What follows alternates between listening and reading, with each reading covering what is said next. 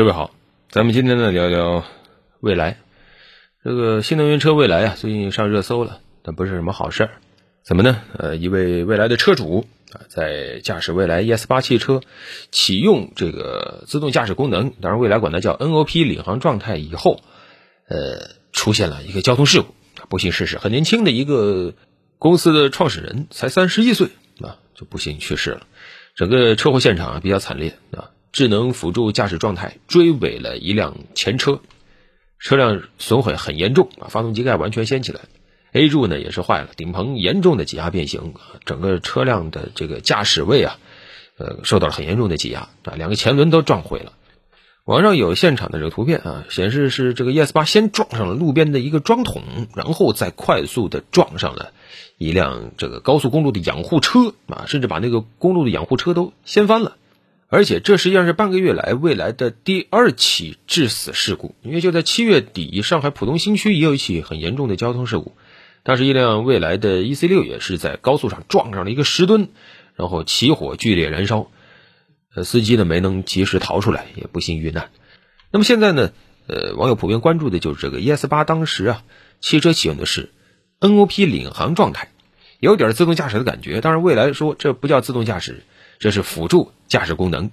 这功能实际上是去年九月未来向用户推送升级的。这是个什么功能呢？就是它能实现，在指定路径下按导航路线自动辅助驾驶啊。它把这个自适应巡航功能、车道偏离抑制功能等等，跟这个导航系统接在一起啊。从相关的资料来看，它能够进行自动的变道超车、自动的开进开出匝道。啊，然后根据道路的这个情况自己控制车速等等，你说这个功能呢有多么神奇呢？倒也还好啊，本质上它还是一个属于这个 L 二级的这种辅助驾驶的这种级别。那实际上这种功能呢，对于未来来说，它还是一个选配装置，而且还分好几个级别啊，精选包、全配包。你像这回这个出事儿的这个 NOP 领航辅助，你还得花三万九才能把它给这个功能给带进去。而且呢，实际上未来还说了，这个功能呢是属于公开测试版本啊，功能处于这个持续的优化阶段啊，并且提到了说和其他的驾驶辅助功能一样啊，它呢很有可能无法响应静态的障碍物，比如说什么叫静态路障啊、三角警示牌等等啊。如果存在施工路段事故区域的话，那么要求司机得立刻接管车辆，控制方向速度。而你看他提的这个情况，正好就是这回。这个事故里，林先生遇到的情况啊，撞上什么？撞上路边的桩桶了。大家会说，为什么会这样呢？实际上，现在的这种功能往往是用车辆的这个毫米波雷达和摄像头共同来实现的。这两个技术都有各自的问题。你比如说，毫米波雷达，它实际上信噪比比较低，会有大量的误检测，而且呢，它是没有办法呃测出，比如说你是一个货车，你是不知道这个桥梁有多高的，你也。测不出道路指示牌有多高的，因为在毫米波眼里，只要你这个东西是静止的，哪是桥是指示牌，它都是属于地面上的个东西。所以在这种情况下呢，就需要屏蔽毫米波雷达的这样的一个信号，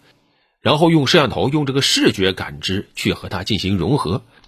你像特斯拉啊，有个著名的测试，就是撞白色货车，就是看不见，就一闷头就撞上去了。实际上就是这个技术它不够完善的地方。所以也正因为这样，咱们国家工信部发布了一个汽车驾驶自动化分级。像这种技术，包括现在绝大部分车企的产品，实际上这个驾驶自动化等级也就在二级或者二级以下。这就要求什么呢？驾驶员实际上是处于全权负责状态。只有真的哪天技术进步了，驾驶自动化到了三级以上，才能由系统全权负责，驾驶员只需要进行动态驾驶任务的这种接管。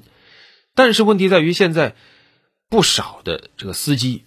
他并没有真的在路上对自己的驾驶行为负责啊。当他拥有了这种所谓的自动驾驶或者说驾驶辅助以后，他有的时候他就能放心的把车真的交给电脑。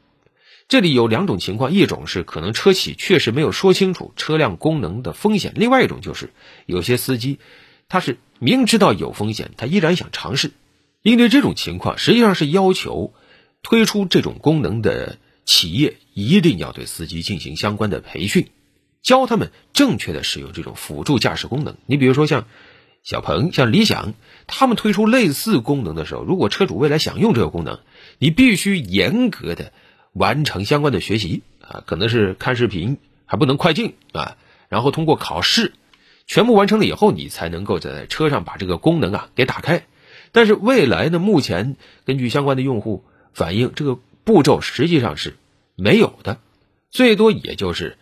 在这个卖车的地方啊，相关的工作人员他会告诉你啊，有一些什么要注意的。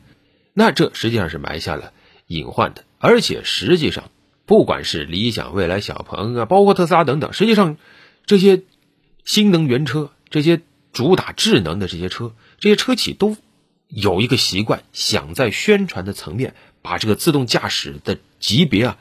给模糊化，给他用各种词。你像这回未来他整了一个 NOP 领航状态，哎，你像小鹏他搞了一个叫 NGP，你听完之后只会觉得。哇，真棒！然后你看各种宣传，他会说：“哎呀，这个解放双手等等，让你觉得好向往。”但实际上，你再仔细去严谨的看，它也只能停留在辅助层面。所以，针对这种情况，工信部已经要出手进行整治了啊！就在前两天，工信部发布了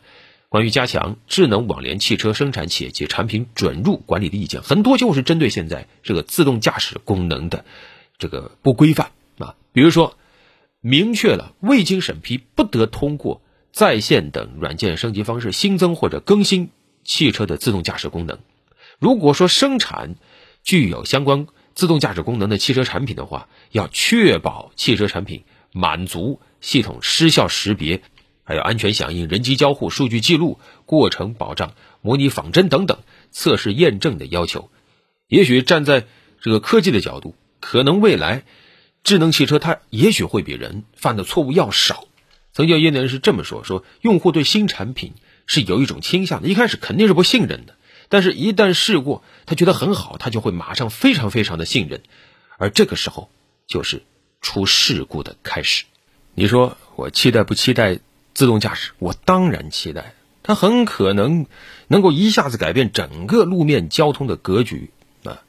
包括城市拥堵啊，包括交通效率啊，包括物流成本等等，它都可能是颠覆式的这种改进啊，这是一个前景无限的技术，各个大国都在这里面争先恐后的往里投入，谁都不愿意把这个宝座拱手让给他人。但是问题就在于，在我们攀登这样一个技术高峰的过程中，能不能够不要付出太多生命的代价呢？